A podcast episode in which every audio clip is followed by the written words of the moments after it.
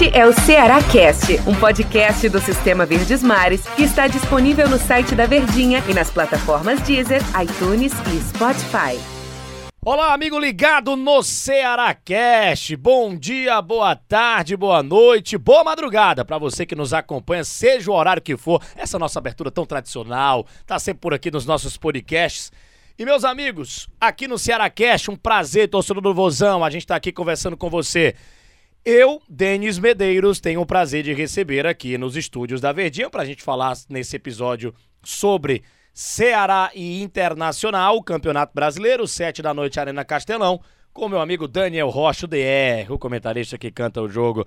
E aí, Daniel, tudo bem? Bom dia, boa tarde, boa noite, boa madrugada, seja o horário que for, a torcida alvinegra tá aqui sempre ligada no Ceará Cast, Daniel Rocha. Fala, meu querido Denis Medeiros, grande abraço pra você e todo mundo ligadinho aqui conosco no nosso- nesse nosso Ceará Cast pré-jogo, né? Chegou a hora, vai entrar em campo depois de um longo e tenebroso inverno, como tem sido entre um jogo e outro, o Ceará vai entrar em campo. Isso era com o Ceará de Guto e agora com o Ceará de Thiago Nunes. Do mesmo jeito, um joguinho por semana e olhe lá, né? Quando não tem jogo adiado, como foi o caso desse contra o Bahia, que era para ter acontecido no último sábado. A bola vai rolar e com aquele ingrediente mais do que especial. O público está de volta à Arena Castelão. Público de volta à Arena Castelão, aquele.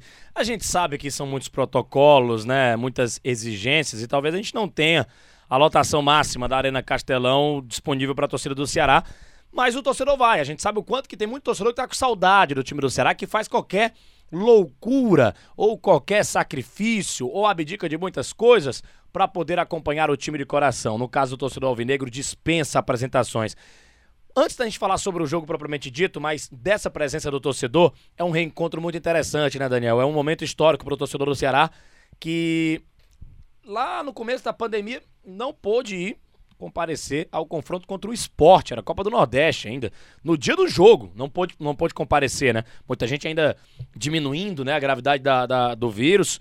Ah, por que, que adiaram hoje e tal? Mas pensando com todo o estrago que a Covid fez, a melhor coisa que fizeram foi não ter público naquele dia do Inclusive era estádio. ter, era pra ter não tido O jogo, né? antes, né? É. Jogo anterior e porque a coisa já estava rolando, né? Já tava rolando. Mas é um momento legal, o torcedor reencontrar o time do Ceará. O Luiz Otávio até falou sobre isso na semana passada, que o torcedor do Ceará ele faz total diferença e talvez seja o termômetro, o ingrediente que tá faltando pro Ceará dessa arrancada nesse segundo turno e conquistar, quem sabe, até uma vaga no pré-Libertadores. Ou na Libertadores de maneira direta, ou garantir ratificar logo essa, essa Copa Sul-Americana, Daniel Rocha. Volta no torcedor ao estádio, torcedor do Ceará dispensa apresentações. Ele e o time, essa união, ela já mostrou em diversos momentos que dá muito certo, né? Sem dúvida nenhuma. A gente não precisa nem dedicar muitos minutos aqui do nosso podcast para falar a respeito do amor do torcedor do Ceará e do quão importante ele é. Agora, uma situação interessante porque é preciso ver como é que será esse comportamento. Jogador, torcida, também a relação de quantidade de pessoas, são 6.200 né, liberados, é, a mesma quantidade que era para o jogo do Fortaleza, só que devido a justamente o que você falou de burocracias e tudo mais, além do que só acima de 30 e poucos anos normalmente se tomou as duas doses da vacina, que é as exigências, né? Eu mesmo, por exemplo, estou com 29 e devo estar tomando a minha semana que vem, talvez, e só pode ir depois de 15 dias que tomar. Quero ver se você daqui a cinco anos vai assumir a idade. Pois é, então, por enquanto a gente pode dizer que eu ainda não trintei, É, estou quase lá. Mas enfim, é, o fato é que não sabemos quantos torcedores irão. Fortaleza levou cerca de dois e alguma coisa, né? Menos da metade do que estava previsto. O Ceará, a gente ainda tem algumas dúvidas com relação a como anda essa contagem de números. Parece que dois dos setores disponíveis já estão esgotados, né, em matérias de check-in. Mas enfim, é, é, como é que vai ser essa relação? Eu tô curioso. A gente, infelizmente, como somos seres de hábitos, a gente se acostuma a tudo. Então, nos acostumamos a simplesmente ter futebol sem torcida, que é a principal razão desse esporte existir. Então, tô curioso para no rádio mesmo, é, ouvir aquele frisson vindo da arquibancada, que mesmo com a pouca quantidade de gente comparado ao tamanho do estádio, Já é diferente. a gente né? já consegue ouvir. É, por exemplo, no programa do Show de Bola dessa terça-feira, a gente reviveu o gol do Ceará do último jogo com torcida contra o Vitória, gol do Sobes, debaixo de chuva pelo jogo de ida da Copa do Brasil. Bengala, da Bengala? Aquele 1x0. Não era Bengala, Era o era, Antero? Antero Neto, mas Ah. ele chamou a Bengala na hora de um cruzamento e a Bengala deu forças. E como o Del disse na ponta de gol, a Bengala só funciona com um fenômeno. né? Então, é, é, a- na hora do gol, a torcida gritando, cara, que saudade que isso nos dá. Então eu espero realmente ver é, toda essa atmosfera diferente e também o time correspondendo dentro de campo, que é o principal, né? Isso aí é o, é o fora das quatro linhas. Né? Era Mas isso que eu ia dizer agora agora. vamos falar de time. Falar do time, do jogo, jogo jogado, peixe pescado. É 11 dias de trabalho, mais aqueles outros dias que o Thiago Nunes teve quando chegou no time do Ceará pra mostrar a evolução, pra mostrar por que que ele veio pro Ceará. Tava até conversando com o Del Luiz, nosso repórter aqui do Alvinegro de Porangabuçu, do, do Vozão, e o Del falou é pro Thiago justificar por que que ele foi contratado pelo time do Ceará. Pra fazer esse time jogar bola, pra fazer esse time jogar de maneira ofensiva, né? Até porque o Guto Ferreira foi demitido exatamente por conta de que não fazia esse time render do jeito que era pra render na parte ofensiva principalmente. Nessa partida, nesse jogo contra o Internacional, a gente já espera a tão famosa, a tão cobrada evolução do time do Ceará. Houve uma evolução contra a Chape? Houve, mas não foi como a gente estava querendo também. Agora, diante do Internacional, um time que tá muito bem com o Diego Aguirre, um time que sonha alto no Campeonato Brasileiro, mas que vem de uma derrota diante do Atlético Mineiro, perdeu por 1 a 0 a expectativa é de um Ceará jogando melhor contra o Internacional. Dá pra cobrar isso já do Thiago Nunes com 11 dias que ele teve, porque o jogo contra o Bahia foi adiado? A gente aguarda, assim que a bola rolar na Arena Castelão, um futebol melhor do time do Ceará? Dá pra fazer isso? Dá pra se exigir? Dá pra cobrar se o time não jogar bem, Daniel Rocha? Dá pra exigir, dá pra cobrar e dá pra esperar. Agora isso pra mim ainda é uma verdadeira incógnita, por quê? Porque justamente o único jogo decente, apresentável do Ceará, eh, desde o último jogo de Guto contra o América Mineiro, os dois jogos com o Thiago Nunes iniciais, Grêmio e Santos, e aí veio a Chape, foi esse passado contra a Chapecoense. Por isso que eu vi até com maus olhos o adiamento do jogo contra o Bahia, porque o Bahia tá numa situação complicada.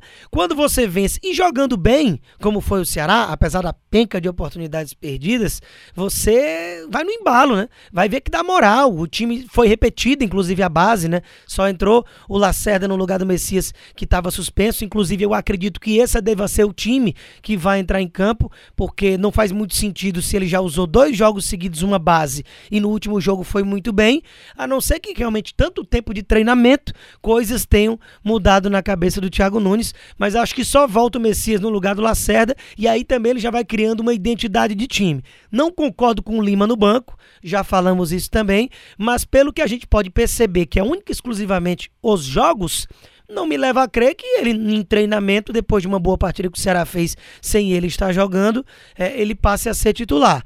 Mas, de qualquer forma, é só tentando imaginar o que Thiago Nunes tem feito nos jogos. Porque treinamento, o Del Luiz não pode mais, a gente não tem mais aquelas informações de bastidores, aqueles furos, é tudo cada vez mais secreto. Mas, enfim, essa boa partida foi contra a Chapecoense que é o pior time do campeonato, é aquele tradicional saco de pancadas. Então, para a gente saber se essa evolução ela é real, é uma prova de fogo agora contra o Inter, que é um time dificílimo, um time que vai brigar por Libertadores, que está muito bem sob o comando do uruguaio Diego Aguirre, e que se o time consegue emplacar pelo terceiro jogo seguido em casa, né, e tentar uma segunda vitória seguida contra um time que aí sim você consegue dar mérito à atuação pela dificuldade do adversário, aí a gente já pode ter melhores perspectivas. Então estou bem curioso para ver a postura do Alvinegro. E olho no Yuri Alberto, o cara tem sete gols no Campeonato Brasileiro, o artilheiro do Inter, pasmem, né? O Edenilson, não à toa, tá na seleção brasileira pela boa fase que tá vivendo no time do Internacional. Mas o, o, o cara mais perigoso do Internacional, com certeza, o Yuri Alberto, o atacante do Colorado. Então, olho nele, hein? A principal peça do time do Internacional. Ô Daniel Rocha, deu nosso tempo aqui, o papo é legal, o papo é bacana. Tomara que a gente volte no próximo episódio do Ceará Cash, falando dessa vitória do Ceará diante do Internacional, hein? Grande abraço. Tomara, é o que a gente espera, porque o confronto é duro, é difícil, em situações normais não seria nada de outro mundo ser derrotado pelo Inter, mas a gente está falando de um time que precisa se provar, que está precisando mostrar para o seu torcedor que a briga não vai ser de novo algo lá da parte de baixo da tabela, coisa que nesses quatro anos, né? Só um ano o Ceará acabou indo bem, que foi justamente o ano passado, é, com a classificação para a Sul-Americana sob o comando do Guto Ferreira. Então, expectativas mil e que o público possa voltar e ver um bom jogo de futebol, que é isso que se espera. Valeu, Daniel Rocha. Valeu você que acompanhou o nosso Ceará Cast. Até a próxima edição. grande abraço a todos. Tchau, tchau. Tamo junto. Este é o Ceará Cast, um podcast do Sistema Verdes Mares que está disponível no site da Verdinha e nas plataformas Deezer, iTunes e Spotify.